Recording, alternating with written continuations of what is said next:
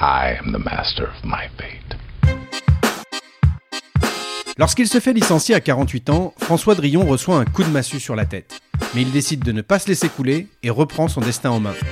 Alors qu'il n'a jamais envisagé d'être entrepreneur à cause d'une croyance limitante, il lance l'aventure d'executive selling et se met au service de son rêve. Je suis passé d'une situation en tant que salarié où j'étais au service du rêve des autres à une situation où je suis au service de mes rêves et j'accomplis mes rêves. Alors, j'ai réussi, j'ai réussi pas, c'est parce qu'un second sujet.